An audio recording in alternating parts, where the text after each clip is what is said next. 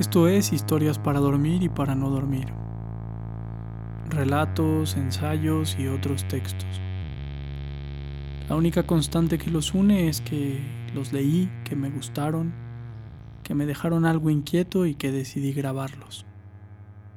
Los pueden escuchar en casi cualquier plataforma en la que suelan reproducir audios y la promesa es que habrá uno nuevo casi cada semana. Espero que los disfruten y si no que por lo menos contribuyan a su descanso. El texto de esta semana es Entre Barrotes, de John Berger. Está incluido en el libro La apariencia de las cosas, una compilación de ensayos y artículos que editó Gustavo Gili. Comenzamos. Entre Barrotes. En el zoológico terminan toda clase de animales. Hasta una grajilla que un amigo mío, motorista como yo, llevaba siempre en el hombro. Cuando él se paraba en un semáforo rojo, el pájaro continuaba volando. Las quejas de la casera, ese mismo amigo, también tenía un zorro en su habitación, le obligaron a llevarlo a un parque londinense. Y desde allí, porque no paraba de robar pañuelos, sombreros y baratijas, lo transfirieron al zoológico. El zoológico es una prisión, un teatro, un asilo, un laboratorio, una sala de juntas, un microcosmos. El agutí es originario de Sudamérica. En su medio natural es un animal nocturno que pasa cubierto la mayor parte del día. El de este zoológico londinense es una hembra del tamaño de una liebre grande pero más redonda y abultada. Tiene las patas traseras más grandes que las delanteras que, como una ardilla, utiliza para agarrar la comida que roe y para sujetar todo lo que encuentra y que no le asusta. En realidad, le asusta casi todo.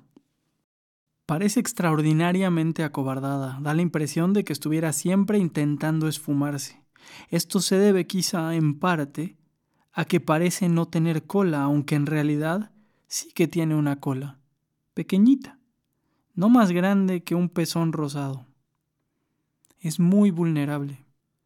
Su única defensa es su saltarín galope. Los dientes solo le sirven para masticar los frutos secos y las bayas de los que se alimenta. Sus garras son débiles, hasta su áspero pelaje pardo es bastante ralo.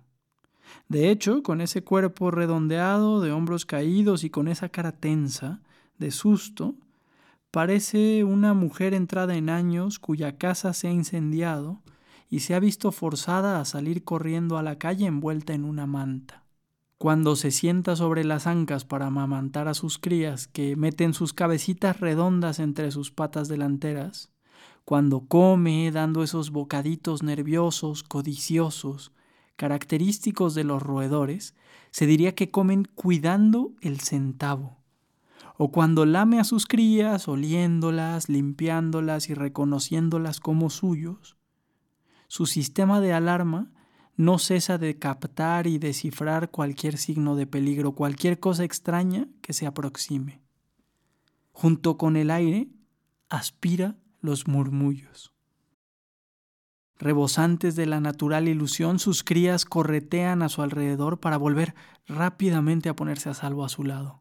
Pero lo único que puede hacer nuestra agutí es esfumarse junto con ellas.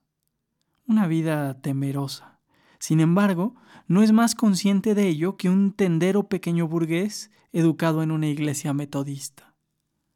Qué distinta de este otro tipo de timidez la tupaya es de Malasia. Solo mide unos 15 centímetros y tiene una cara puntiaguda, inquisitiva y unas pezuñas delanteras rosas y afiladas. En la pared trasera de su jaula hay tres agujeros, no más grandes que un penique, que dan a una especie de caja negra, donde pasa la mayor parte del día y de la noche en la oscuridad. Pero si uno tiene la paciencia de esperar el tiempo suficiente, verá al fin una cara alargada, asomándose con un ojo avisor por uno de esos agujeros. El espacio es angosto, pues el agujero apenas es más ancho que su cuello. Asoma la cara y luego vuelve a sumirse en la oscuridad donde está a salvo. Pero esperemos un poco más. Es un animal persistente y su método es el de la prueba y el error. Ha reparado en tu dedo entre los barrotes y se propone investigar qué es aquello. Si miras un instante hacia otro lado, te lo perderás, pues saldrá a la jaula e inmediatamente volverá a la oscuridad. Lo único que verás será su espesa cola desapareciendo por uno de los agujeros. Pero no apartes la vista y verás cómo a lo mejor se atreve a avanzar siete centímetros por la jaula antes de volver disparada a su agujero ha probado acercarse 7 centímetros.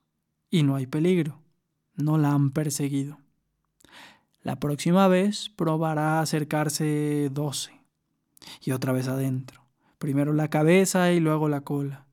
Y vuelve a sacar la cabeza. Esta vez 15 centímetros y así sigue hasta que llega a tu dedo. Lo toca con el hocico y enseña los dientes que no son más grandes que la cabeza de un alfiler. Y de nuevo se escabulla toda prisa y vuelve a aventurarse afuera. Si mueves el dedo un poquito, soltará un pequeño bufido, lo golpeará suavemente con el hocico antes de replegarse. El bufido es inesperado, un sonido breve, como si escupiera, semejante al chisporroteo de una llama que parpadea con un golpe de viento. Un dragón roedor de 15 centímetros que arroja fuego por el hocico. Tras varios intentos de morderte el dedo, y no es fácil no apartar el dedo porque sus dientes son tan punzantes como sus ojos y como su persistencia.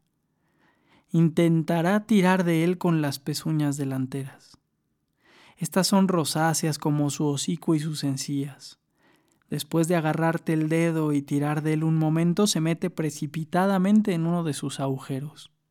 Si haces ruido, entonces puede que se inicie de nuevo todo el proceso.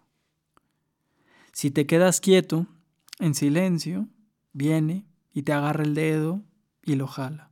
Y luego sale disparada, vuelve a salir, vuelve a agarrarte el dedo, a jalarlo, hasta que eres tú el que desiste.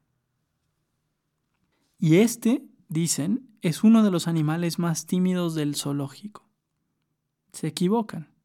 Es cauteloso como un hombre sensato que ha de caminar sobre una fina capa de hielo. Es furtivo, como cualquier francotirador. Y es incorruptible.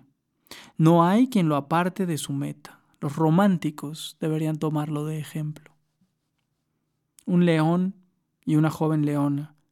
El león está echado en un banco bajo en la esquina más oscura, medio dormido. La leona está en una plataforma alta, algo así como una tarima en medio de la jaula. La cola oscila como un cabo flojo en un barco amarrado cuando en el puerto hay un leve oleaje. Las pesadas zarpas están relajadas y parecen desmesuradas como unas manos con guantes de boxeo. Sus ojos están soñolientos y no para de parpadear. Pero de vez en cuando algún ruido la pone alerta. De pronto uno de los ruidos se hace urgente, aunque yo no he oído nada. Pero está claro que para ella algo ha cambiado. Lo posible se ha hecho probable. Se endereza. Y ahora todo está en tensión. La cola completamente inmóvil, las orejas erguidas, alertas, parecen dos personas que intentan echar un vistazo sobre las cabezas de una multitud. Los ojos no pueden estar más atentos, mira a lo lejos con la misma expectación con la que se mirarían a los ojos unos amantes, aunque aquello que la ha alarmado le ofrecerá de forma involuntaria los signos que busca. El viento, el sonido, las sombras se han convertido en extensiones de su sistema sensorial, de igual manera que para el hombre las herramientas son extensiones de sus manos. Se echa al suelo y espera lo que puede suceder, unos sucesos que, por la naturaleza propia del zoológico, nunca pueden tener lugar. Tal y como la mira el león, es difícil no sacar la conclusión de que tiene más experiencia. Ella sigue aguardando. Tarda sus buenos 30 segundos en relajarse y ya relajada parece más pequeña. Se dirige sin prisa a la esquina opuesta y agachándose como una perra, orina. El león sigue observándola, pero cuando termina de orinar se pone en movimiento. Se acerca despacio al charco y lo lame. Luego, como si todavía estuviera paladeando el sabor con la lengua, se endereza y enseña los dientes. Tiene una cabeza enorme. Es mucho más ancha que cualquier otra parte de su cuerpo.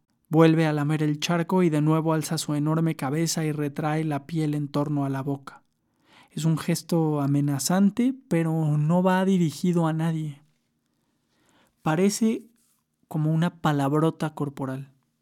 Sigue lamiendo y después de cada lametazo impreca al cielo de la misma manera que apretaría los dientes un hombre al recordar de pronto en la calle el tacto de un pecho. Ahora es la leona la que se echa en el banco bajo. El león se acerca y frota su cara contra la de ella. Ella parece indiferente, pero él insiste, frotando especialmente la superficie dura entre sus ojos contra las suaves orejas de la leona. Sus cabezas son casi del mismo color, pero la forma de la de ella, como la de una pera, es discreta, contenida, mientras que la de él parece una coliflor marchita. Después de los monos, cuyo espectáculo no termina nunca, y de los elefantes, que trabajan más que los recolectores de impuestos, recibiendo y etiquetando todo el día pasteles, hojas y bolsas de papel, las tortugas son los animales más populares. ¿Por qué?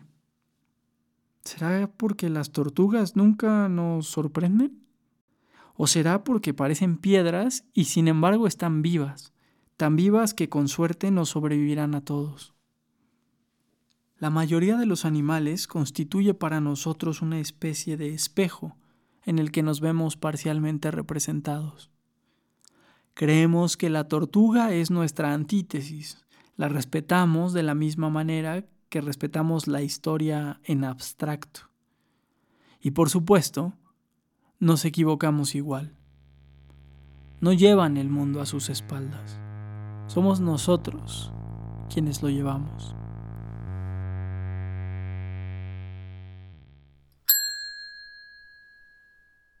Ese fue Entre Barrotes, de John Berger. Y esto fue Historias para dormir y para no dormir.